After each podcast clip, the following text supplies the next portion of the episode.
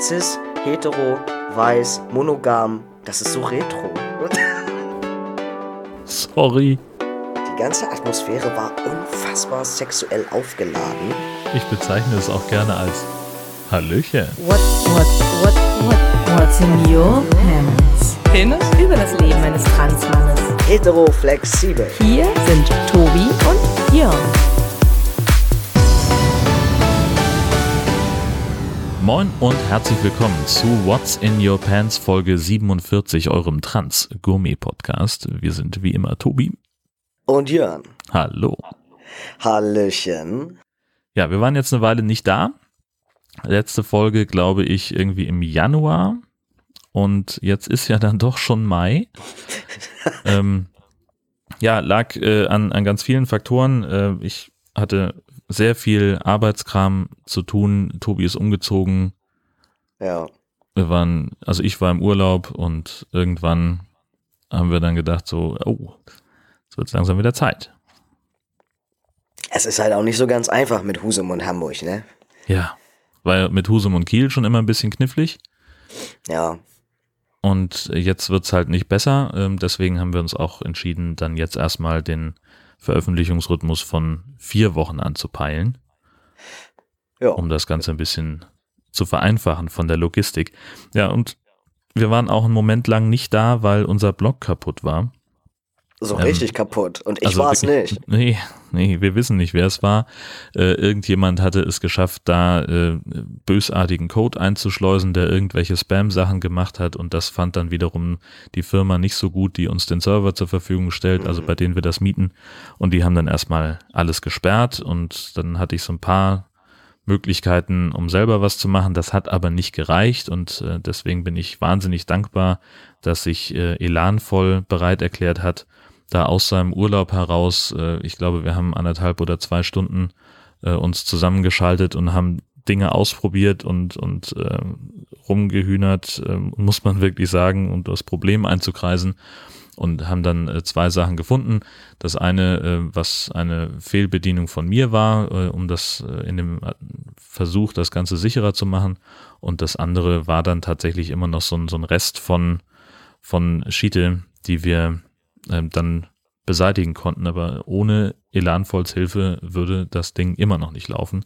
Äh, und das ist ganz großartig da an dieser Stelle auch nochmal ganz vielen Dank dafür. Auf jeden Fall. Ich hatte, ich hatte wirklich zeitweilig Schiss, dass das ganze Ding äh, weg ist. So für immer. Alles ist weg.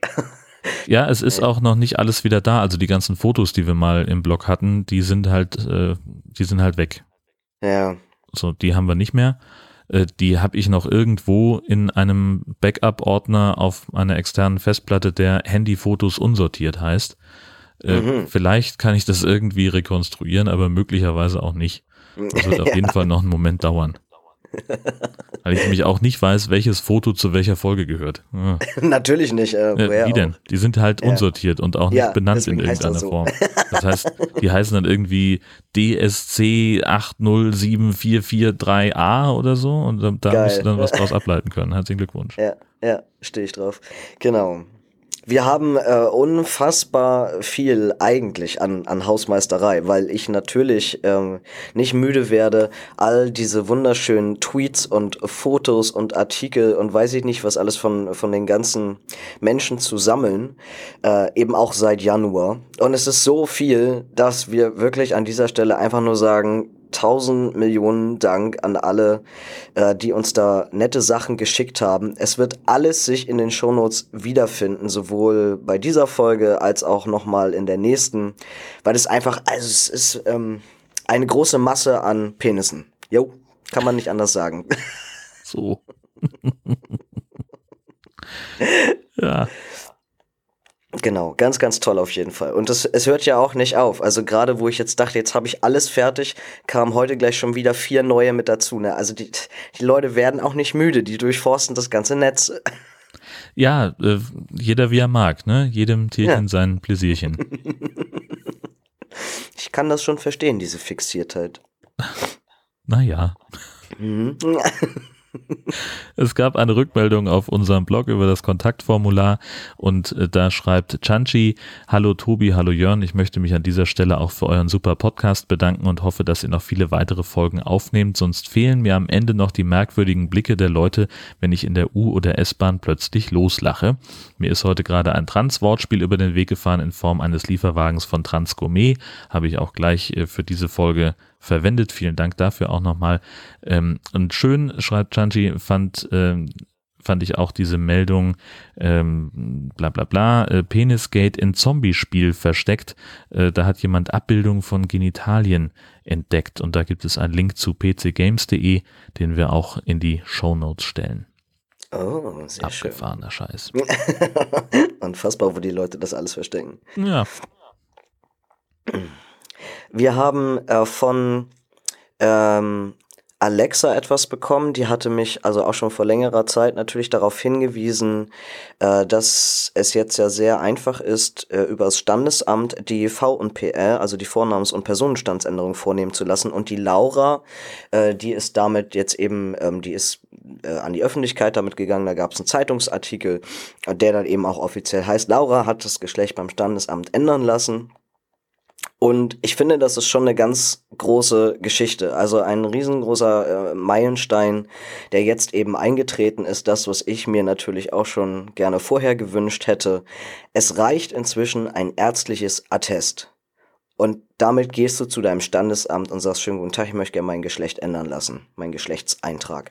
Keine Gutachten, äh, die du teuer bezahlen musst. Äh, kein Gericht, was mehr dazwischen geschaltet wird und das spart eine Menge Kohle und das erspart einem vor allem diese dämliche Gutachterei und ich finde das ja, und auch eine Menge einfach großartig. Zeit, ne? Ja, wie viel an Zeit? Ich weiß gar nicht, wie lange das insgesamt bei mir.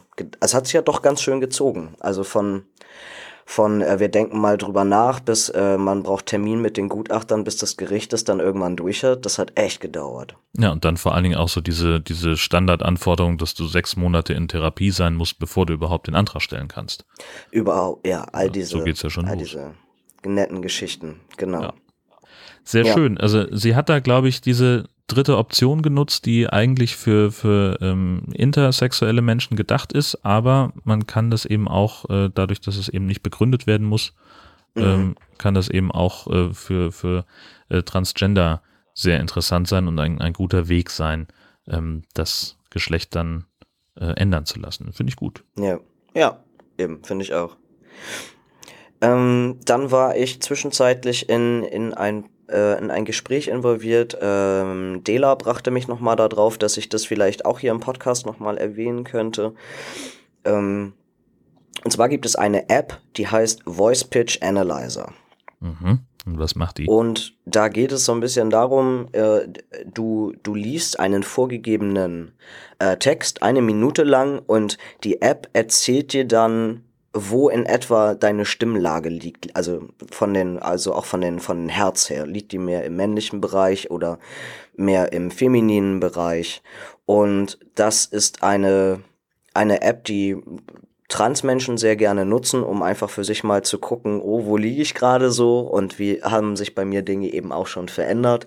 Ich habe das Ding mehrfach äh, auch benutzt in der in der Anfangszeit. Ich finde die äh, die iOS-Version ehrlich gesagt nicht so super klasse. Ich glaube, ich glaube bei Android ist die noch ein bisschen besser.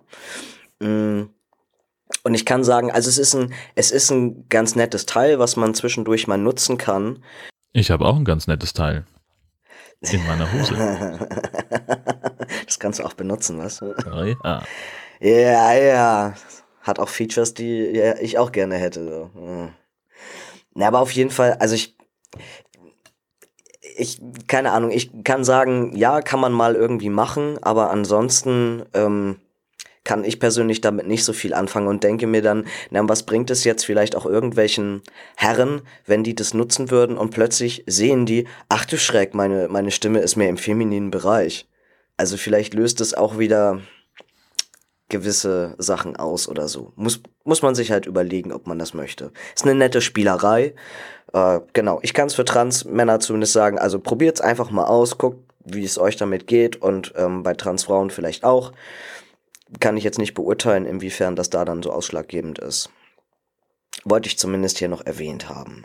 Mhm. Ich würde gerne noch zwischendurch erwähnen, die äh, Sendegarten-Folge verfüttert. Äh, das ist die Episode 75, wo wir ähm, Blütenschatz waren. Die machen das ja immer so, dass sie da so, so ein Highlight ähm, erzählen, was sie in der Vergangenheit gehört haben und was ihnen gefallen hat. Und da hat Lars äh, über unseren kleinen Podcast gesprochen, denn er ist gerade dabei, äh, den von Anfang an nochmal wieder nachzuhören, weil er den relativ spät erst entdeckt hat. Äh, ist jetzt irgendwie, sagt er, äh, in dieser Folge äh, war er bei Folge 4 und äh, fand das alles ganz, ganz spannend und konnte jetzt dann endlich äh, die ganzen äh, Tweets und, und Kommentare von, von Leuten äh, verstehen, die sagen, dass sie komisch angeguckt werden, äh, weil sie äh, in der Öffentlichkeit laut loslachen. Und er saß nämlich im Zug, als er äh, Folge 4 äh, gehört hat mit der Bathroom-Bild zum Schicksalsberg und er sagt, er hat an irgendeiner Stelle so einen Lachflash bekommen, äh, dass ihn äh, Leute doch sehr ähm, sehr interessiert angeguckt haben. Da ich hören musste, habe ich mich dann doch sehr gefreut und dachte, ich könnte vielleicht auch mal alte Folgen nochmal wieder anhören. Ich mache das ja ehrlich gesagt auch zwischendurch mal, ne? Einfach so just for ja doch, ich weiß nicht, also manchmal manchmal ist es so, dann suche ich irgendwas ganz bestimmtes, wo ich so denke, oh Mann, wir haben doch in dieser einen Folge darüber gesprochen und dann verliere ich mich natürlich komplett in unserem Folgenarchiv und wenn ich da dann eben schon so drin bin, denke ich, ach komm, ich höre da mal kurz irgendwie rein und denke mal, nein, das ist, oh, das gibt's ja gar nicht und gefühlt ist das alles schon Äonen von Lichtjahren her und Oh, das ist, es ist Hammer. Es ist hammerkrass, wie, wie das alles so angefangen hat. Ja, ja es macht äh, Spaß. Wie es auch sich Spaß. einfach klanglich verändert hat, ne? Also dein, absolut, äh, dein absolut. Stimmbruch ist, ist echt, oh. äh, wird noch beeindruckender, wenn man eine, eine alte Folge von uns nochmal hört. Ja, total. Das denke ich auch. Absolut. Ähm, die Stine Eckert, die hat ganz, ganz tolle Sachen zwischendurch geschickt und ich möchte das auf jeden Fall alles hier erwähnen, weil das auch Sachen sind, wo man echt nochmal drüber reden äh, muss, unbedingt. Also das erste ist ein, ist ein Fotoarchiv, das heißt äh, The Gender Spectrum Collection. Und das finde ich schon mal äh, ganz, ganz schön. Also das ist wie, äh, wie so eine Fotosammlung mit, mit ganz vielen, ähm, mit ganz vielen Bildern von trans- und non-binären äh, Models. Mhm. Und das finde ich, finde ich einfach unglaublich schön.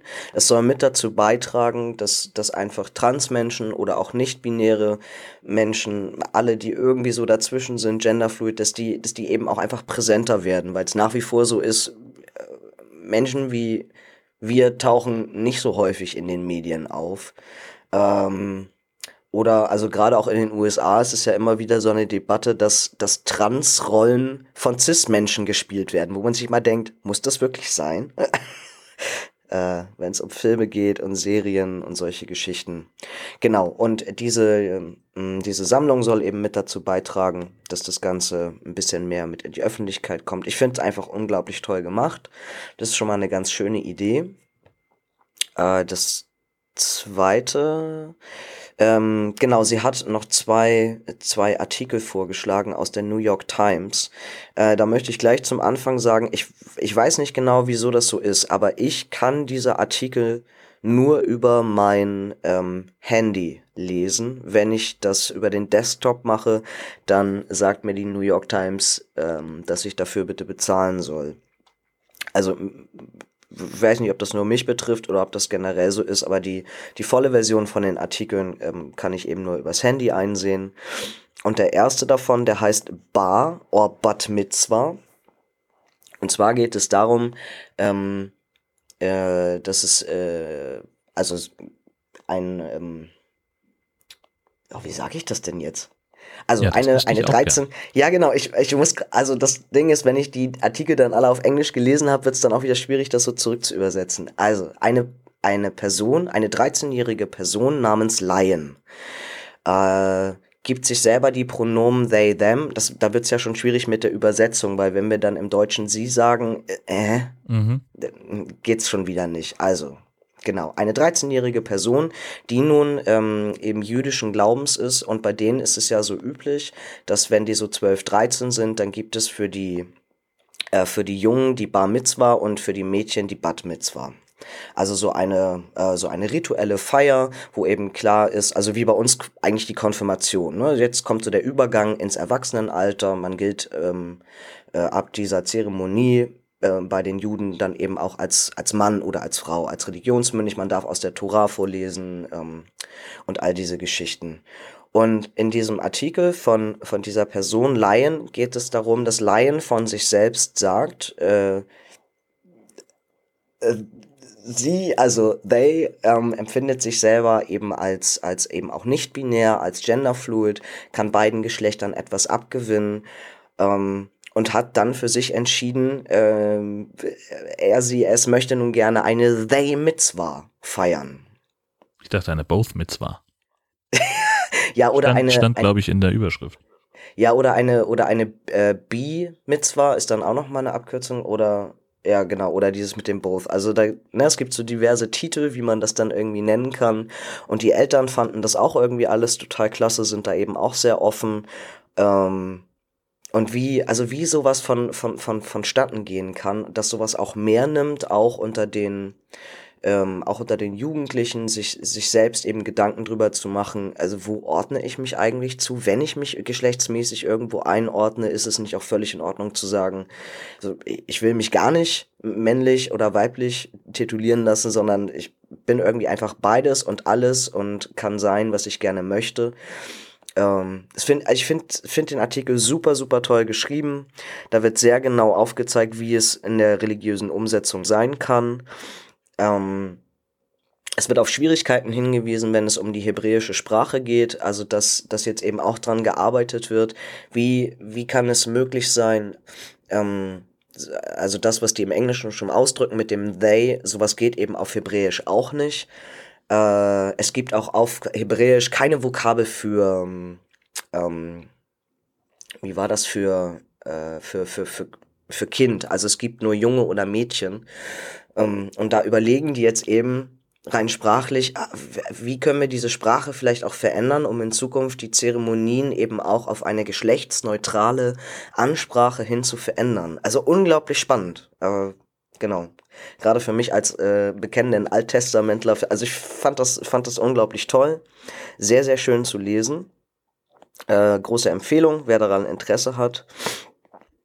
Und der zweite Artikel, der hat bei mir irgendwie echt alles gesprengt. Den habe ich gelesen, als ich irgendwie beim Arzt gesessen habe. Flying Wild Trance und unbedingte Leseempfehlung. Ähm, also mir ist mir ist ganz ganz furchtbar geworden, als ich den gelesen habe. Es geht um die Zustände in den USA, natürlich, äh, und darum, dass wir wissen ja nun alle, wenn wir, wenn wir fliegen wollen, dann müssen wir alle durch das Beep-Beep-Gerät. So, das wissen wir. Mhm. Und in den USA ist es nun so, ich weiß nicht, wann die das eingeführt haben, ich war ja nur lange nicht mehr in diesem Land, ähm, dass zuallererst wenn du da, wenn du da ankommst, bevor du überhaupt durch dieses Piep-Piep-Gerät durch musst. Man nennt das auch dann, Metalldetektor, falls sich yeah. fragt, was Tobi da meint. Sag ich doch. dieses Metalldetektorgerät. Piep-Piep-Gerät halt. Und sie auch die Maschine, weiß, die immer Ping macht. ähm, das Zuallererst äh, ist dort ein, ein, ein Bediensteter der, der, der Flughafensicherheit, der anhand deiner Klamotten, anhand deiner äußeren Erscheinung, drückt er zuerst einen Knopf. Und zwar richtig in der hellrosa Blaufalle. Er entscheidet sich entweder er drückt den rosanen Knopf oder den blauen Knopf. Es wird erstmal optisch eine Entscheidung getroffen, zu welchem Geschlecht du gehörst. Mit deinem Aussehen. Mhm. Das ist schon mal, das ist schon mal schlimm genug. Dann, wenn diese Entscheidung getroffen ist, musst du daraufhin durch so eine Art, ja, dann, dann musst du eigentlich durch den jeweiligen Metalldetektor, der dann aber darauf ausgelegt ist, sich deine, also des, äh, der, der screent deine, deine Anatomie. Mhm. Was, wie du, wie dein Körper aussieht, was du an dir dran hast und was nicht. Ähm, und, also, das, ich weiß gar nicht, ich finde ich find das so furchtbar. Dieses, dieses Gerät würde nun Alarm schlagen, wenn gewisse Dinge nicht, ähm, nicht passen. Also, nehmen wir mal an, ähm, du äh, bist eine Frau und trägst aber eine lose Boxershorts. Dann würde das Gerät Alarm schlagen. Weil äh, lose Kleidung untenrum bei Frauen äh, quasi nicht normal ist. Hm. Weil dann könnte da etwas sein. Das gleiche ähm, betrifft es, wenn du, äh, wenn du als Transmann zum Beispiel, wenn du einen Binder trägst. Äh, weil, weil da irgendwo da oben etwas abgedrückt ist und das ist aber nicht, das ist quasi nicht geschlechtskonform für Männer. Ich hätte jetzt da oben, eher an den, an den Packer gedacht oder so. Ja, das ist dann ja das nächste. Das ist dann, wenn deine Anatomie eben dann gescannt wird, äh, dass dann gesehen wird, da unten ist irgendetwas, was da nicht hingehört. Und schon macht das Gerät wieder piep piep. Also es ist eigentlich bei Transmenschen ja ständig dabei loszupiepen. Und vor allen Dingen ist es ja auch irgendwie ein anderes äh, Material, ne? Also man sieht ja, ja genau. auf so einem Scanner, dass es künstlich ist. Genau, genau. Und wenn nun also die, die Transfrau zum Beispiel, die auch noch keine, keine OP im Genitalbereich hatte, wenn, wenn bei ihr jetzt gedrückt wird der rosane Button, weil sieht ja aus wie eine Frau und dann geht die in diesen anatomischen Scanner rein und plötzlich hat die da unten aber so ein Bimsel hängen, der da gar nicht sein darf, macht das Gerät wieder piep piep. Und das ist, das ist unfassbar. Da, also es geht überhaupt nicht klar. Nö. Ich, ich, was, was denken die sich da dabei? Ja, gar nichts. So, das sind halt einfach, äh, ja, das ist die, dieser ganze, diese ganze Terrorpanik, die dieses, diese Verwaltung da komplett ergriffen hat und da kommen die einfach auch nicht mehr raus. Es wird auch jetzt immer schlimmer werden. Also ja. glaube es ja nicht, dass wenn Trump irgendwann mal nicht mehr an der Macht ist, dass sie das wieder zurückdrehen. Ja, wahrscheinlich nicht. Wahrscheinlich nicht. Auf jeden bescheuert. Fall, also genau, ähm, sehr, sehr, sehr lesenswert. Äh, kann ich nur unbedingt empfehlen. Vielen Dank, liebe Stine, für diese tollen Artikel. So, jetzt haben wir es tatsächlich geschafft, auch ohne Tweets den Hausmeister und Feedback-Blog auf 20 Minuten zu bringen. ja, Großartig. aber, ja. ja, aber, aber es geht, ich habe das schon verstanden, Jörn, aber ich möchte das, also ich fand dieser Artikel schon auch einfach so gut, dass ja, ich das gerne erwähnen ja, wollte. Ja, das ist auch richtig. Ich, ja. ich fand es nur bemerkenswert. Denn jetzt kommen wir dann endlich dazu, wie es dir eigentlich geht. Mhm. Neue Stadt, neue Umgebung, neuer Job, was ist los? Also, es lebt sich hier soweit ganz gut. Coole Bude, cooler Job. Ähm, und es ist eben auch so gesehen alles neu, weil ähm, es weiß ja niemand, wer ich bin. Niemand kennt meine Geschichte. Ich lebe quasi Stealth. Ähm, das ist meistens cool, manchmal ein bisschen anstrengend und äh, keine, ich weiß nicht, wie lange ich das aufrechterhalten kann. Sagen wir es mal so. Also Stealth heißt, äh, du gehst eben äh, nicht so offen damit um, dass du das, äh, ja, also du autost dich nicht so direkt vor deinen Kollegen oder vor, vor anderen Leuten, sondern versuchst so das so zu verheimlichen, genau. regelrecht.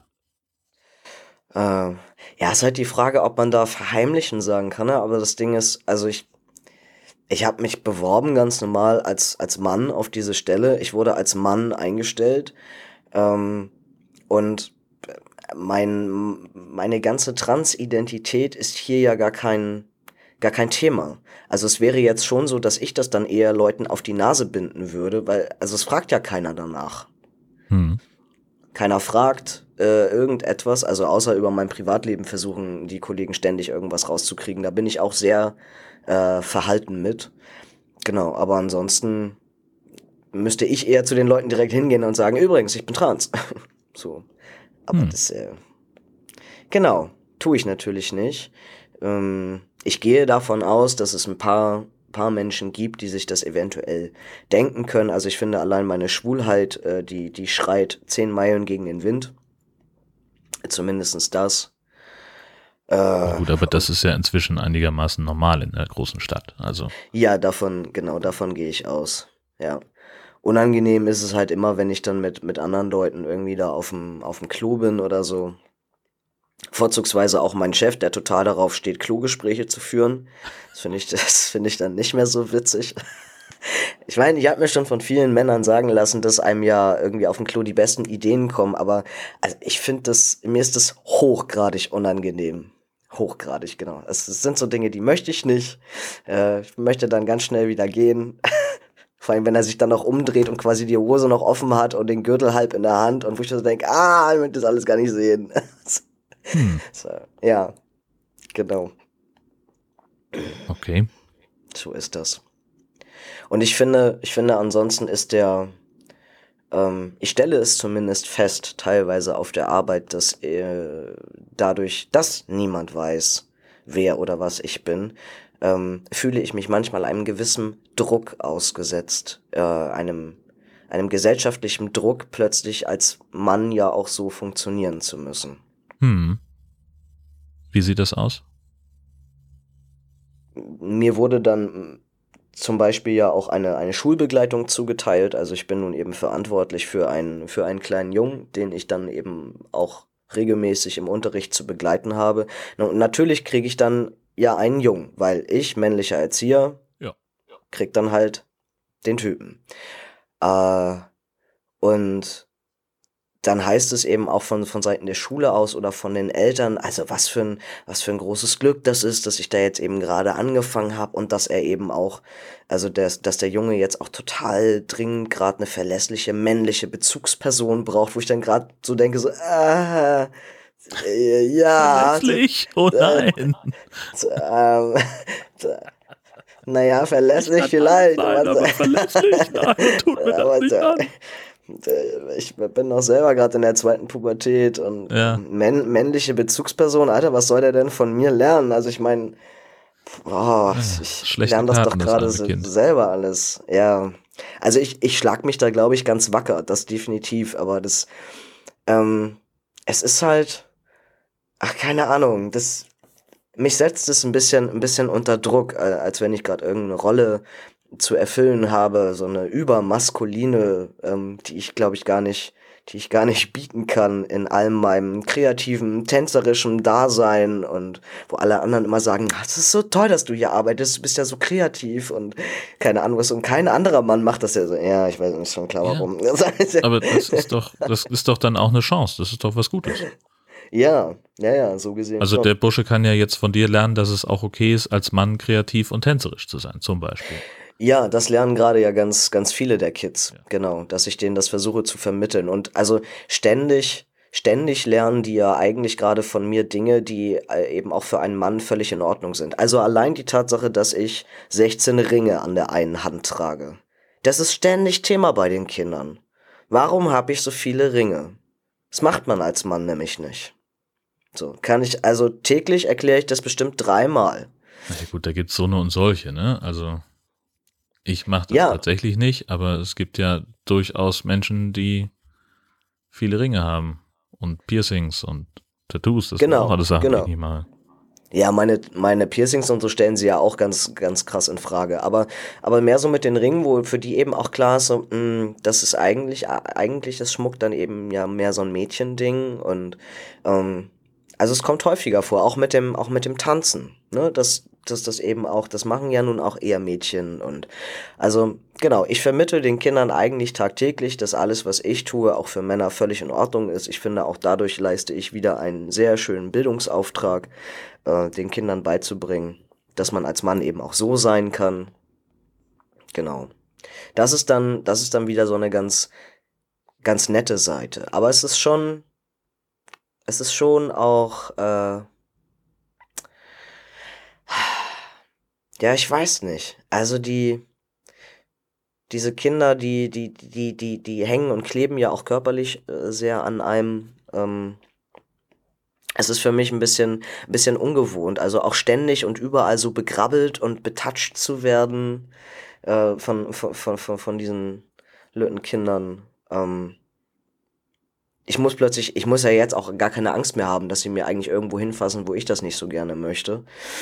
Mhm aber die gehen ja auch mit ihrer eigenen Körperlichkeit irgendwie ganz, ganz anders um. Also neulich, neulich stand, stand ein Junge vor mir, äh, auf so einer Erhöhung und dann hatte ich quasi seine, seine Hose direkt so auf meiner Augenhöhe und der kommt bis auf gefühlt zehn Meter an mich ran und sagt, kannst du meine Hose mal anständig zumachen, die rutscht. Und dann stehe ich da so mitten auf dem Schulhof und denk, oh, irgendwie ist das auch, also ich finde das, ich finde das schon krass, wie, ähm, wie anders das ist. Also, dass dieser, dieser Junge, der wäre nicht zu mir gekommen, wenn ich halt eine weibliche Erzieherin wäre, weißt du? Meinst du nicht? Nee, nee, wäre der nicht. Also, weil die, die sind, die sind jetzt schon so in, in so einem Alter teilweise, wo die eben sehr genau gucken, ähm, zu wem die so gehen. Und also manche von denen suchen sich explizit immer nur die, die Männer bei uns aus dem Team raus und manche eben nur ähm, nur die Frauen. Also viele der, viele der kleinen Mädels kommen dann eben an und wollen noch so ein bisschen kuscheln, ne, und so ein bisschen Papa-Ersatz. Und ist auch ganz witzig. Hatte ich auch neulich eine, die hat mich dann auch schon Papa genannt. War der riesengroße Lacher.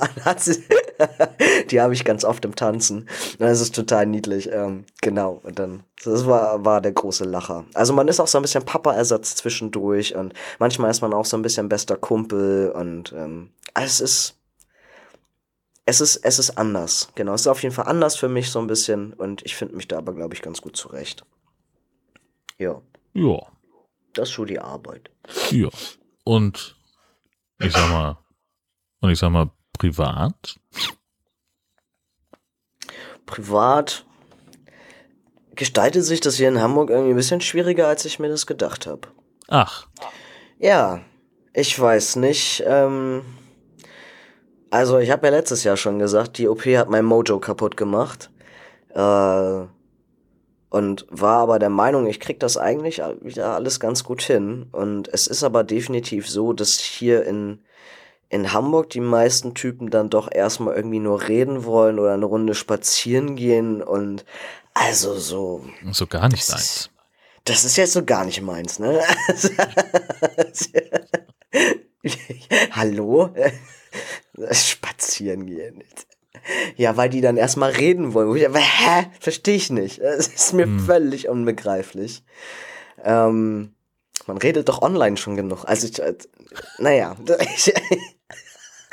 Hi, na, was suchst du, worauf stehst du? Also man hat das doch alles, ich ja. verstehe nicht, was man dann noch mehr, naja. Das ist auch Quatsch. Das ist, also es ist anders, ja, es ist ja. definitiv anders hier. Äh, und dadurch auch echt zeitaufwendiger, weil man dann immer, also, bis dann mal was passiert, weißt du, musst du dir erstmal ja, zwei, drei, zwei, drei Dates über dich ergehen lassen und ja, okay, dann gehen wir halt auch noch mal Billard spielen, ja, ist in Ordnung. Könnten wir dann irgendwann mal zur Sache kommen? Also ich kann, ich weiß nicht, was mit den Leuten hier los ist. Das ist, hm. ähm, ja, ähm, habe ich mir anders vorgestellt. Ja. Ne? Mir wurde doch gesagt, geh nach Hamburg ja, da kriegst du was. Ja. Das heißt, im Vierteljahr gehst du dann doch nach Berlin? Oder nach Köln? Keine Ahnung. ja, mal gucken. Ja. Mal gucken, was dann so, was dann so los ist.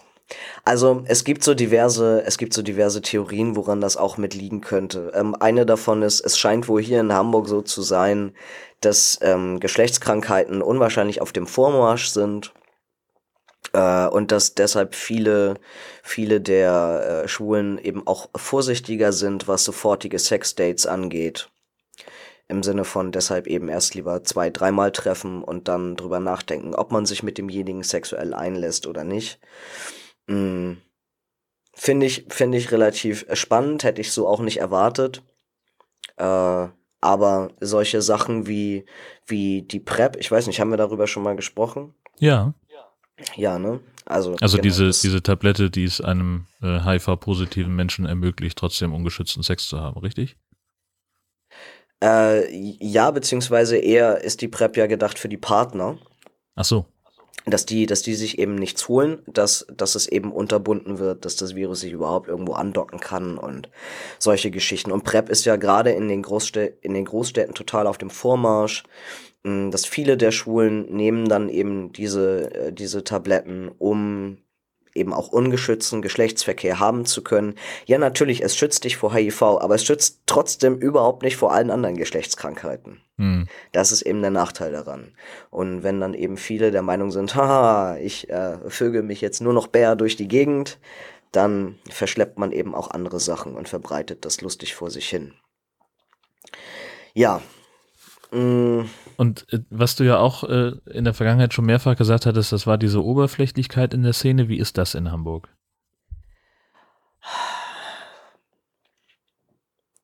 Also kann ich bisher eigentlich auch, auch nur so bestätigen. Das, ähm, ah, wie, wie soll man das, wie soll man das beschreiben? Hm.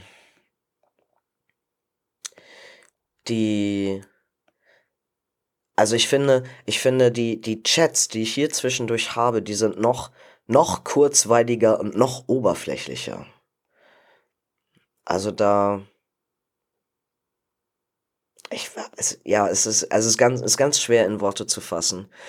Ähm, ich finde auch auf den, auf den Szenepartys ist es un, unglaublich schwer, überhaupt Kontakt zu den, zu den Leuten zu kriegen. Mm, es gibt ja gefühlt auch nur zwei Kategorien von Menschen. Entweder die, die auf jeder Szeneparty sind oder die, die die Szene total ablehnen und gar nicht in der Szene unterwegs sind. Mhm. Äh, ist irgendwie, also ich, ich versuche ich versuch da noch äh, so ein bisschen äh, besser reinzukommen und das irgendwie rauszukriegen, was hier so abgeht. Äh, es soll wohl jedes Wochenende auch irgendeine Szeneparty stattfinden. Äh, eine unterschiedliche, wo auch ein unterschiedliches Klientel vorhanden ist. Ähm, die versuche ich nur nach und nach mir eben alle mal anzugucken. Ich habe ein bisschen falsch angefangen, sagen wir es mal so. Das war vielleicht auch ein Fehler, aber äh, aus, aus, aus äh, Spaß wollte ich mit einem Freund zusammen hier dann eben auch in die, in die Szene gehen, habe uns schon zwei Monate vorher oder so Tickets dafür gebucht, die auch relativ teuer waren. Und es war eben klar, dass das eine Veranstaltung ist, die sagen wir mal, grundlegend auch ein sexuelles Anliegen hat, die auch ein Darkroom beinhaltet und wo man erwarten kann, dass da gewisse Dinge passieren in dieser Nacht. Mhm. Äh, und das, also diese Veranstaltung, die hat mich äh, geschockt. Also ich war, ich war. Die hat dich geschockt, die Veranstaltung? Ja, die hat, ja, die hat mich was, geschockt. Das, was war denn da los? Mich schockt ja nicht vieles, ne? Aber Eben. das war. Ähm, ich versuche es, ich versuche es einmal kurz zu beschreiben. Also, wenn, als wir da ankamen und es war noch relativ human, so kurz nach Mitternacht, es ging gerade erst los, dachte ich noch so, okay, komme ich irgendwie drauf klar also es war eine reine Männerveranstaltung, so viel schon mal dazu. Das heißt nur Testosteron am Start. Und am Anfang noch okay, man konnte, man konnte noch halbwegs alle Leute so überblicken, die da waren. Du merktest schon an den unterschiedlichen Kleidungsstilen, manche nur in Unterwäsche, manche nur in Leder oder Rubber, ähm, dass hier gewisse äh, Fetische eben auch vertreten werden, wie das auf solchen Partys ja üblich ist, wo man sich denkt, okay, komme ich drauf klar, siehst du hier mal einen netten Arsch, siehst du da mal was Nettes anderes, ist alles noch soweit okay. Dann gefühlt innerhalb von einer halben Stunde wurde dieser ganze Raum über und über voll mit Männern. Ähm, und du konntest förmlich, du konntest das ganze Testosteron spüren. Ja, also es war, die ganze Atmosphäre war unfassbar sexuell aufgeladen. Und es war aber so, als wenn, als wenn alle nur auf den Startschuss warten, dass es losgehen kann. Ähm, und, äh, und man muss sich eben auch dran gewöhnen, wenn man zu solchen, zu solchen Partys geht. Es ist da völlig, völlig legitim und völlig normal, dass du als Begrüßung auch sofort eine Hand im Schritt hast. Das ist da, das ist da so das Hallo. Ja, gut. Muss man mögen. Muss man mögen. Also du, du hast keine Chance, äh, dir einen Drink an der Bar zu holen, ohne nicht auf dem Weg, dass zehn Leute dich angefasst haben.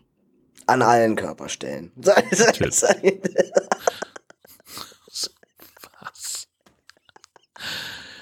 Also das ist schon, das heißt, ich, ich war ständig eigentlich nur dabei zu trinken, weil ich dachte, ich, ich brauche definitiv mehr Alkohol, weil ich das jetzt schon gerade kaum mehr aushalte. Ähm, und dann bin ich zwischendurch mit meinem, mit meinem Kumpel da auch in den Darkroom verschwunden. Wir haben uns das Ganze mal angeguckt. War auch irgendwie ganz nett. Also gab es auch eine Liebesschaukel und solche Geschichten. Wir haben dann da noch kurz ein bisschen rumgemacht. Und das, äh, und ich weiß nicht, er sagt nach wie vor, wir waren der Opener des Darkrooms. Ich möchte darüber mich heute, glaube ich, gar nicht mehr äußern.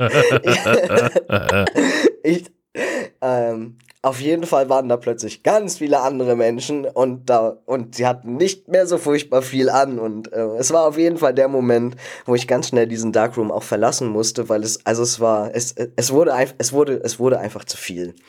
Genau. Ähm, ich habe mich dann erstmal versucht irgendwo an die Seite hinzusetzen. Wir haben erstmal noch ein bisschen was getrunken, uns das Geschehen angeguckt und und dann stellst du ganz schnell fest, ähm, dass dass der Darkroom auch eigentlich viel zu klein ist für so eine Veranstaltung.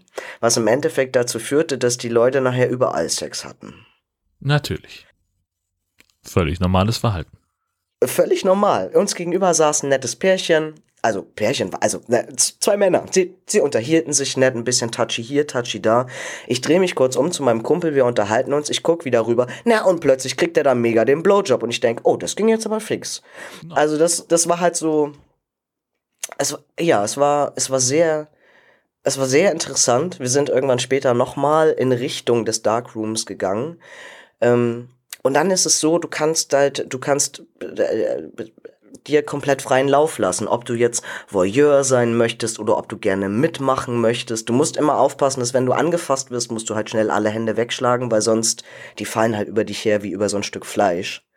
Mhm. Aber du kannst, du kannst dich eben auch da hinsetzen, guckst anderen Leuten dabei zu, begutachtest äh, die ganzen verschiedenen Sexualpraktiken und Sexualakte und also es ist es ist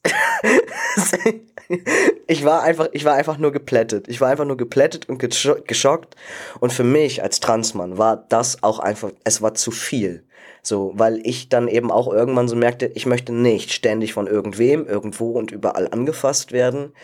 Ähm, möchte mich hier auch nicht weiter an irgendwelchen sexuellen Akten beteiligen. Und äh, genau, musste dann auch irgendwann einfach gehen. Also weil mir war es zu krass. Mir war es einfach zu krass. Und habe mir dann im Nachhinein aber auch sagen lassen, ja, das ist jetzt aber auch so die Sexgeschichte in Hamburg. Also ich habe halt gleich mit Nummer 10 angefangen. War, Natürlich hast du das. das alles wie war, immer. War ein Versehen. War ein Ach, Versehen. Na klar. War nett. Hm. Ja, okay. Und dann? Ich war, ich war neulich noch in so einer Fetischbar. War auch sehr interessant, genau. Da haben wir noch ein bisschen vorher überlegt, ob ich da überhaupt reinkomme, weil ich habe ja jetzt, ich habe halt keinen Fetisch, ne? Das ist dann schon ein bisschen doof.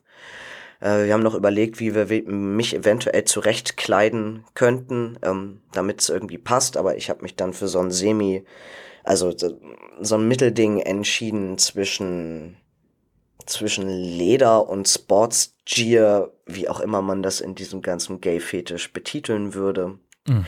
Und das war, also das war, das war okay. Und ich glaube, so hätte ich hier in Hamburg vielleicht auch anfangen sollen. Genau, also eine ne kleine, eine kleine nette, eine kleine nette Bar, das Klientel eher etwas älter und wo, e, wo es eben auch darum ähm, ging, im Zweifelsfall, dass man, dass man Sex hat, aber irgendwie in einem netteren Setting. Also ich, das ist schwer zu erklären. Also man geht da eher erstmal an die Bar und man trinkt was und man erst unterhält sich, e-, ja genau, man unterhält sich erstmal so ein bisschen ähm, und dann geht man da eben auch in den Darkroom oder in den Keller oder aber da haben die Menschen halt wirklich eher nur an den abgelegeneren Orten Sex, also nicht direkt auf dem Tresen oder so. Genau. Ähm, ja, das war, das war zumindest ganz interessant. Ich habe dann auch festgestellt, dass, also ich war mit, äh, ich war mit jemandem unterwegs, der hat einen Fetisch für Skin-Sachen. Das ist etwas, was mir total neu ist hier in Hamburg. Äh, äh habe ich jetzt hier neu kennengelernt. Also ich, ja, wie soll ich das beschreiben? Skin-Klamotten sind ja nun eher etwas, wo man ganz eindeutig sagt, das geht ja auch äh, politisch in eine eindeutige Richtung wenn man eben von Skinheads redet oder, oder solchen Personen. Mhm. Und Menschen, die gerne Skin-Klamotten tragen, ähm, die stehen dann eben auch auf gewisse, auf gewisse Marken oder eben ein, ein Outfit, wo, wo andere Menschen sagen würden, ey, das ist jetzt aber, das geht doch eindeutig hier politisch gerade in die falsche Richtung, was du trägst. Und das ist aber ein, es ist ein, es ist ein Fetisch, diese Klamotten zu tragen. Das hat ja. nichts mit deiner politischen Einstellung zu tun. Es ist ja auch durchaus so, dass es in, in äh, Großbritannien zum Beispiel einfach ein Modetrend ist. Ja, genau. Genau das. Und das Problem hier in Deutschland ist aber, dass ja gewisse Marken einfach, die sind ganz klar dann mit einer gewissen Richtung eben auch verbunden, wo man sagt, ah, wenn du das trägst, dann gehörst du quasi auch zu denen oder so. Mhm. Ich find's auch total bescheuert. Aber es ist so. Und ich habe das auch festgestellt, als ich mit ihm unterwegs war. Er sagte dann, ähm, wenn er hier in Hamburg unterwegs ist und er geht zu solchen Fetischveranstaltungen, er fährt zum Beispiel nicht mit der U-Bahn. Das wäre ihm zu gefährlich. Er fährt dann ja. immer mit dem Auto. Ähm, wir waren zwischendurch abends nochmal bei Burger King und da hat der, der, der, der, der eine Angestellte hat auch einen Kommentar in diese Richtung gemacht über sein Äußeres, wo, hm. also was wir erst im Nachhinein gemerkt haben, dass das, das war eine, eine böswillige Anspielung. Und ich kann das aber total nachvollziehen, weil wenn mir so jemand auf der Straße begegnen würde, dann hab ich auch, dann habe ich sofort ein gewisses Bild im Kopf, ich habe sofort Vorurteile. Ja, na klar. Ja. Und das war für mich jetzt auch echt neu, mit so jemandem in der Öffentlichkeit unterwegs zu sein. So. Ja. Genau, ist mal was anderes. Oh, muss man ja. mögen. Mhm. Mal wieder was dazugelernt. Ja. Okay. Genau. Gab es eigentlich, äh, war, warst du eigentlich äh, zwischendurch, du warst bestimmt nochmal wieder beim, beim Arzt oder beim Ende oder was, ne? Äh, ja, ich hatte jetzt, glaube ich, schon ein oder zwei Spritzen schon wieder gehabt. Ja. Mhm. Ähm, als ich hier wieder ähm, ankam in Hamburg, oh, da hat, das hat mich wahnsinnig geärgert. Also ich bin ja wieder zu dem Arzt, bei dem ich meine Therapie angefangen hatte. Ja. Hatte mir da einen Termin geben lassen und äh, komme dann da eben hin. Und dann sagt diese eine Sprechstundenhilfe, und die muss echt auch einen schlechten Tag gehabt haben, dann sagt sie zu mir, ähm, wie ist denn das jetzt eigentlich? Herr oder Frau? Und dann sage ich, hä, bitte? Was? Also, äh, hä, äh, hä? Also natür na natürlich Herr Tobi, wenn sie mich aufrufen. Und dann meint sie, ja, aber das steht ja noch nicht so in, in, ihrer, in ihrer Akte. Und dann meint sie, ist das denn inzwischen offiziell? Ich so, ja, schon seit Ewigkeiten. Dann meint sie, ja, dann müssen sie aber die VNPR nochmal nachreichen. Ich so, bitte? Was muss ich? Nicht im Ernst. Das, das muss ich bei keinem Arzt, das habe ich ihr auch gesagt. Und dann meinte sie, ja, Sie können mir ja viel erzählen, wir wollen die aber offiziell hier haben, das müssen alle unsere Patienten. Oh, ich bin so sauer geworden. Ich, oh, ich dachte da muss echt. ja wohl der Ausweis reichen. Da mir platzt der Kragen. Ja, nee, nix Ausweis. Nein, die offizielle V und PR vom Gericht. Ich dachte, das kann ja wohl nicht ihr Ernst sein. Ja, musste ich tatsächlich eine Woche später, ich hatte ein paar Tage dafür Zeit, musste ich oft, musste ich als Schriftstück einreichen. Gibt's doch gar nicht. Da, da fiel mir nichts zu ein. Also, das ist mir bisher bei noch keinem Arzt passiert. Kapier ich nicht. Ja, äh, also vor allen Dingen bei dem Arzt, also da warst du ja doch ja. Äh, eigentlich immer ganz, ganz angetan. Ja, ja. Hm. Also verstehe ich nicht. Verstehe ich nicht. Das hat mich, also es hat mich auch ziemlich doll geärgert. Ähm, naja, sei es drum. Es bleibt ja jetzt auch bei dem Arzt dabei, dass man weiterhin äh, eben auch nur Telefontermine bekommt nach den Spritzen. Also man sieht den Arzt eben nicht persönlich, es sei denn, man wünscht sich mal ein persönliches Gespräch. Mhm. Ansonsten ruft er einen immer nur an und sagt, ja, die Werte sind, äh, sind gut oder genau, sind nicht so gut und. Ja, wie sind denn deine Werte? Meine Werte sind, sind äh, tippitoppi. Er sagt zu mir, er kann überhaupt nicht verstehen, warum ich nach Woche 8 immer schon so abdrehe. Mein Blutbild würde das nicht bestätigen, äh, weil ich, ich hatte zwischendurch mal drüber nachgedacht, ob ich wechseln soll auf das Testo-Gel und weg soll von den Spritzen, weil mit dem Gel, du hast zwar auch diverse Nachteile, aber der Vorteil wäre, du hast einen konstanten Testospiegel im Blut. Mhm. Immer, die ganze Zeit über. Und ich merke bei mir schon, dass das ganz schön schwankt. Also spätestens ab Woche 8 drehe ich irgendwie einfach ab auf sämtlichen Ebenen. Und ähm, das muss damit zusammenhängen, dass der Spiegel dann eben, dass der, dass der halt so krass runterfällt. Aber er sagt nach wie vor auch meine, meine Endwerte, wenn ich mich dann, wenn mir neu Blut abgenommen wird, kurz bevor ich die nächste Dosis kriege, die sind, die sind gut. Die liegen im unteren Bereich eines biologischen Mannes, also ist alles, alles schick. Ähm, was ich auch anhand der Blutergebnisse sehen konnte, dann schon im, im Januar, ich weiß gar nicht, ob das im November auch schon war, dass, dass ja parallel bei mir quasi die Wechseljahre eingesetzt haben, parallel zur Pubertät. äh, war ich fürchterlich, als wenn man nicht mit einer Sache schon völlig überfordert ist. Und genau, ich, ich merke das auch zwischenzeitlich, ne? Also das, ich, ich weiß, also es ist auch, ist auch schwer zu beschreiben, aber dieses ständige, dieser ständige Wechsel aus äh, heiß und kalt und dann doch wieder dreimal am Tag Klamotten wechseln können, weil man, weil man Schweißausbrüche noch und nöcher kriegt. Sehr, sehr starke Schwankungen in der Libido und also das ist, oh, ich, ein Obergraus, aber ich merke jetzt auch schon langsam, ich habe es auch anhand der letzten Blutwerte gesehen, es pendelt sich dann jetzt alles wieder so ein bisschen ein. Ähm, und, und das sind Sachen, wo, wo Ärzte eigentlich sagen, ja, aber das, das ist nicht so. Ne? Also wenn, wenn, wenn Transmänner dann die, die Organe nicht mehr haben, Gebärmutter, Eierstöcke, dann ist das völlig natürlich, dass sich gewisse Blutwerte erhöhen. Aber mhm. die Wechseljahre bekommt man nicht wirklich, weil man ja, weil man ja sich in der gegengeschlechtlichen Hormontherapie befindet. Ja gut, aber wenn man so ein Hyposensibelchen ist wie ich, dann merkt man das sehr wohl. Boah, ey, es geht gar nicht klar. Geht überhaupt nicht klar. Also ich bin froh, wenn, wenn das einigermaßen durch ist äh, pubertätstechnisch denke ich, so langsam pendeln sich gewisse Sachen ein, das ist gut. Äh, hab nicht mehr so die totalen Aussetzer zwischendurch. Aber ich bin immer noch wahnsinnig unstrukturiert in vielen Dingen und ähm, genau, also es, es ist und bleibt noch ein bisschen anstrengend für mich auf vielen hm. Ebenen. Und änderst du jetzt irgendwas am, am Intervall der, der äh, Spritzen? Nee, es bleibt bei dem, es bleibt bei dem 10 Wochen Intervall. Er wollte erst zwölf, genau, da musste ich auch äh, wieder hin und her kaspern mit der, mit der einen Angestellten, weil sie gesagt hat, nein, der Doktor hat aber zwölf Wochen hier reingeschrieben. Ich so, nix da. Ich bin seit über einem Jahr auf zehn. hier wird nichts geändert. Hm. Äh, genau, das musste ich dann auch nochmal mit ihm extra bekakeln und genau, sieht er aber auch so. Und dabei, dabei bleibt es jetzt. Hm. Erstmal. Ja. Genau, wird ja regelmäßig überprüft und genau, ist soweit ganz gut. Mhm, mh, mh. Ja. Ja. Und äh, hast du von der von der Versicherung noch mal was gehört? Ähm, hier, wir hatten ja, das eine war, das liegt hier doch auch. Achso, ich hatte ja noch mal die, die Patientenquittung vom Krankenhaus angefordert, ne? Wir wollten ja. doch noch mal wissen. Ja.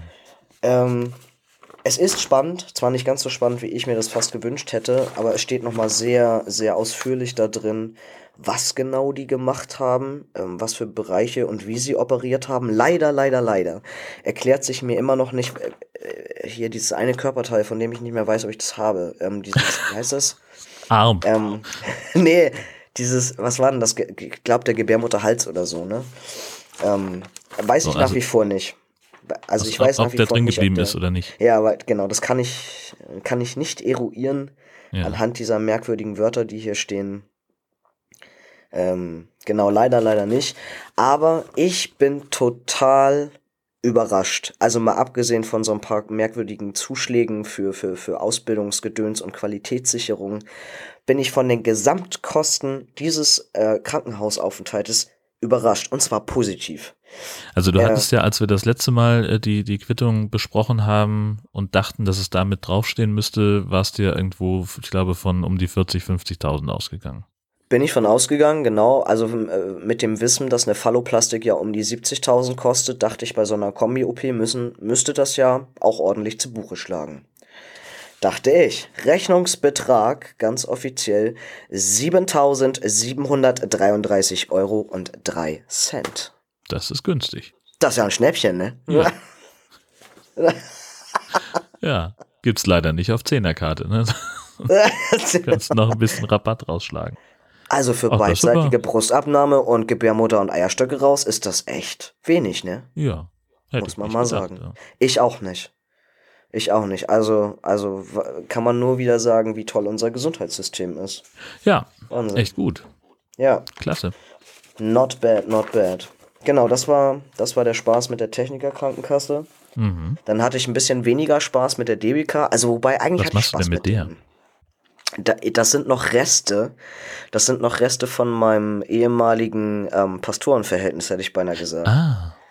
Ja, ich habe, ich habe äh, nach dem Vikariats ähm, Ausschluss, Abbruch, Tüdelüt, Gedöns, habe ich den Teil an privater Zusatzversicherung behalten, den ich behalten durfte. Ähm, und da ist eben auch so Krankenhaustagegeldversicherung, etc. mit drin. Und genau, zahle ich monatlich eine Menge für. Und als ich hier nach Hamburg gezogen bin, bekam ich plötzlich einen Anruf und da sagte mir dann ein sehr freundlicher, äh, netter Mann, herzlich willkommen, Sie sind nach Hamburg gezogen, das ist großartig, ich bin jetzt Ihr neuer Sachbearbeiter, äh, Sachbearbeiter und ich würde Sie total gerne kennenlernen.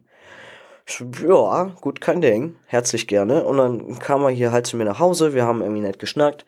Er hat mir nochmal ganz viele Sachen er erzählt, ähm, genau, was ich da jetzt eigentlich alles noch übrig von habe, wie das so ausschaut. Dann wollte er mir natürlich noch fünf neue Sachen andrehen.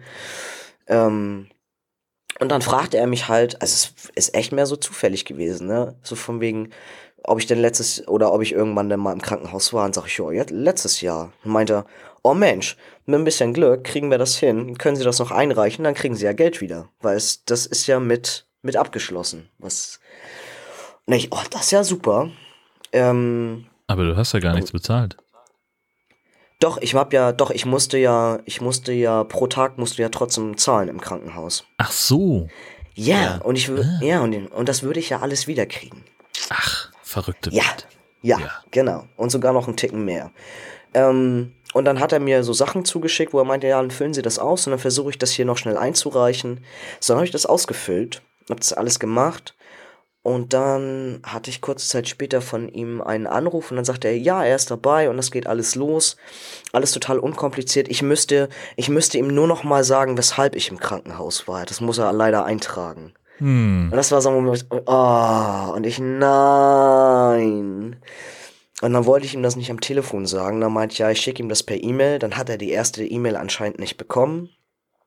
Dann rief er nochmal an und dann habe ich ihn schon wieder weggedrückt und habe ihm nur eine SMS geschrieben und gesagt, ich schreibe ihm nochmal eine zweite E-Mail. Das ist nichts, was ich am Telefon äußern müsste. Und mir war das wahnsinnig unangenehm. Also es war äh, gefühlt für mich seit 2016 eines der unangenehmsten Outings, was ich hatte. Also war, weil ich plötzlich so, so gezwungen war dazu, weil es relativ unvorbereitet kam.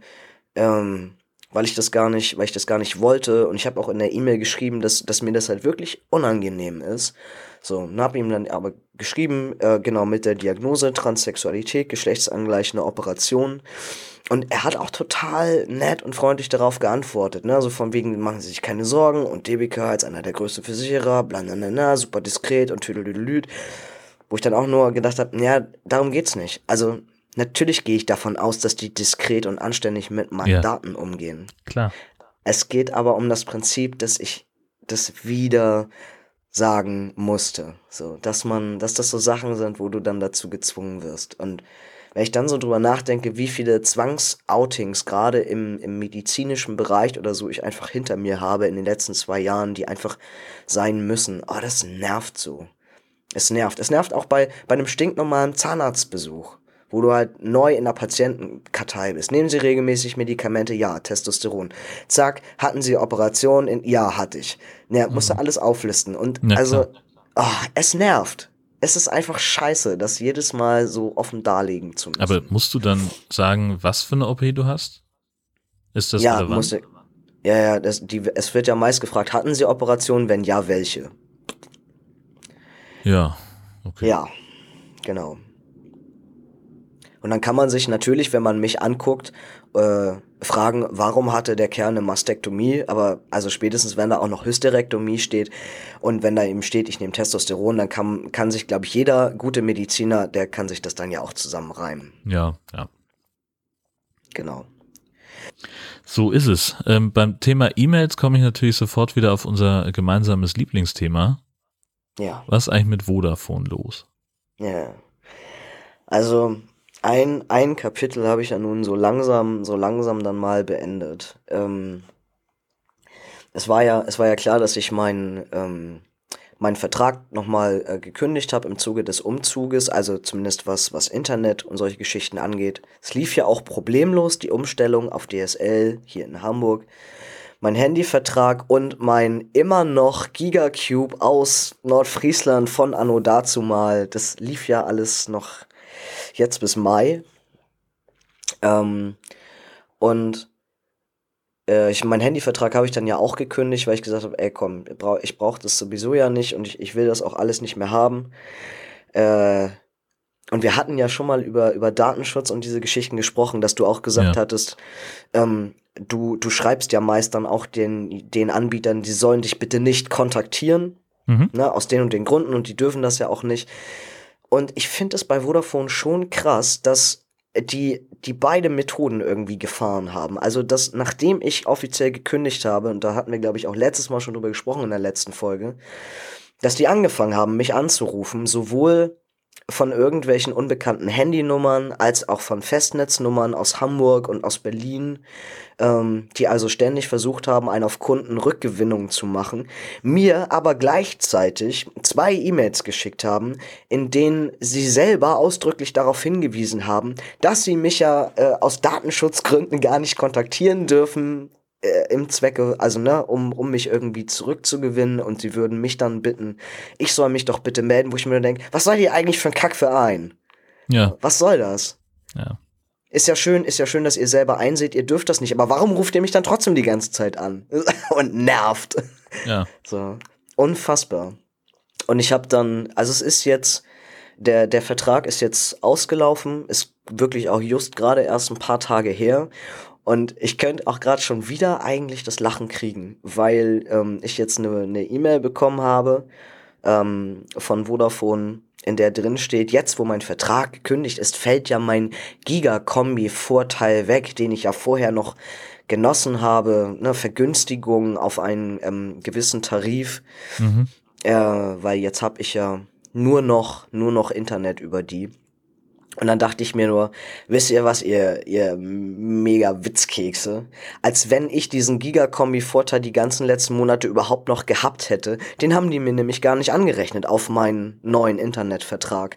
Aber ich hatte einfach keine Lust mehr. Ich hatte keine Lust mehr, da anzurufen und zu sagen, übrigens, ähm, eigentlich würde ich noch Geld von euch kriegen. Wo ich mir, echt, komm, drauf geschissen. Jetzt haben die, glaube ich, nochmal gerade 50 Euro von mir geschenkt gekriegt. Ähm, herzlichen Glückwunsch, Vodafone. Äh, ihr seid unfassbar reich an mir geworden. Mein Internet muss jetzt ja hier zwei Jahre laufen. Ich werde das, ich werde das alles fristgerecht kündigen, werde dann hier zu einem anderen Anbieter auch in Hamburg wechseln und dann bin ich die äh, hoffentlich irgendwann auch mal ganz los. Also ich glaube, ich möchte wirklich nie wieder mit dem was zu tun haben. Mir reicht so. Dicke. Jetzt dann doch endlich mal. Hätte ich ja nicht gedacht, dass es ja. so lange hält. Also ja, wenn man vertragsmäßig halt gebunden ist, was willst du machen, ne? So, naja, halt aber also du hättest halt trotzdem ja nicht unbedingt den Anschluss, den DSL-Anschluss noch bei denen buchen müssen. Ähm, nee, hätte ich nicht, aber ich habe ich hab ja alles durchgerechnet. Es wäre, alles andere wäre mich teurer gekommen, weil Vodafone hätte mich dann ja aus meinem alten Vertrag nicht sofort rausgelassen. Und den hätte ich dann auch wieder ein paar Monate weiter bezahlen müssen. Und zusammen mit Anschlussgebühr von einem, von einem neuen Anbieter ETC. Also es wäre nur noch, noch mehr Geld geworden. Hm. Da habe ich mich eben dagegen entschieden. Da ist Vodafone ja ähm, mit, der, mit, mit der Übernahme von Bestandskunden ein bisschen, ein bisschen spannender, als wir hier umgezogen sind ins Pastorat. Äh, also wir waren ja ursprünglich bei der Telekom, dann habe ich gesagt, ja. jetzt, und Vodafone bietet hier über Kabel irgendwie bis zu 400 Mbit an, bla bla bla. Äh, habe ich gesagt, alles klar, dann melde ich mich da an. Und was die dann machen, ist, sie sagen, ach ja, prima, äh, Ihr Vertrag läuft noch, also bis zu zwölf Monate übernehmen wir dann die Grundgebühr von dem alten Vertrag. Ha. Das, nett. Ja, richtig. Aber also es kam halt nie dazu, weil aus anderen Gründen, dass der Vertrag dann doch nicht zustande gekommen ist. Aber so vom, vom Prinzip her, äh, also da siehst du halt mal, wie wie, wie, wie krass die auf, auf Kundensuche sind und wie, ne, wie, wie, ich möchte fast sagen, verzweifelt äh, die eigentlich Neukunden generieren wollen. Dass sie eben genau diese, diese Geschichten mit Anschlussgebühr fällt weg, wenn du Neukunde bist und wir übernehmen noch bis zu, weiß ich, ob sechs oder zwölf Monate waren, ähm, ist ja, ist ja fast unerheblich, äh, aber das fand ich beeindruckend. Ja, krass. Das macht auch sonst, glaube ich, keiner. Nee, mm, nicht, dass ich wüsste. Oh. Ja. Naja, gut, aber jetzt ist das Thema mehr oder weniger erledigt. Also jetzt hängst du dich dann, verkaufst du deine Seele an einen anderen. Ja. naja, also beim, beim Handy habe ich das ja schon. Wie gesagt, und Internet muss ich jetzt einfach zwei Jahre noch aushalten. Genau, aber ich finde auch beim Handy, also es, das ist für mich ein Unterschied, ob ich eben 25 Euro im Monat zahle oder 7. Ja, klar. Das ist ein Unterschied. So. Natürlich. Ja. So ist es nur halt. Ja. Sehr schön. Jetzt hast du hier noch was auf der Themenliste, was ich nicht so richtig entziffern konnte. Heteroflexibler Mingle? Was ist das? ja, das ist eine interessante Wortschöpfung, oder? Ähm, genau diese, äh, diese, diese, ähm, äh, also das Wort Mingle geht auch zurück auf so einen, auf so einen Hamburger ähm, Wissenschaftler, Forscher. Äh, das ist so das neueste, äh, ja, wie sagt man das? Also Mingle ist, ist ein, ähm, ist ein Mix aus den Worten ähm, Single und, und, und Mixed, also dass du, dass du keine, keine wirkliche Beziehung hast. Mhm. Sondern dass du, ähm, wie es in der Gay-Community immer so schön heißt, sowas wie Friends with Benefits oder ne, Freundschaft plus. Äh, wenn, du ein, wenn du ein Mingle bist, dann hast du quasi jemanden in deinem Leben, in deinem Privatleben, mit dem du alles teilst. Also ihr habt gemeinsam Sex, ihr fahrt gemeinsam in den Urlaub, äh, man, man kennt die Eltern gegenseitig, die Freundeskreise, äh, man macht alles zusammen, was auch so Beziehungsmenschen tun, aber man hat keine Beziehung. Mhm. Da bist du ein Mängel. Komischer, komisches Konzept. Ja, das ähm, ist, ist auf jeden Fall interessant. Also sagen wir mal so, äh, ich, ich befinde mich, glaube ich, gerade selber in dieser Situation, dass ich einfach ein Mingle bin. Genau. Also ich habe auch solche Menschen. Mehrere gleich. ja, ein Mingle reicht nicht. so in etwa. genau, also es ist, ähm, ja, muss man, muss man mögen. Also es ist auch ein, ist auch ein, ein, ein Konzept. Also sagen wir mal so, Jörn, ganz ehrlich, wenn, wenn da draußen irgendwo jemand rumlaufen würde, der gerade bereit dazu wäre, mit mir eine Beziehung einzugehen, so ein richtig offizielles Dingens da, dann ist das eine andere Geschichte. Gibt's aber nicht. So. Und solange da, da niemand ist, kann ich das eben auch nur anders bezeichnen und sagen, ja, da gibt es Menschen, mit denen habe ich Sex und ja, da gibt es Menschen, mit denen mache ich darüber hinaus noch wesentlich mehr. Ähm,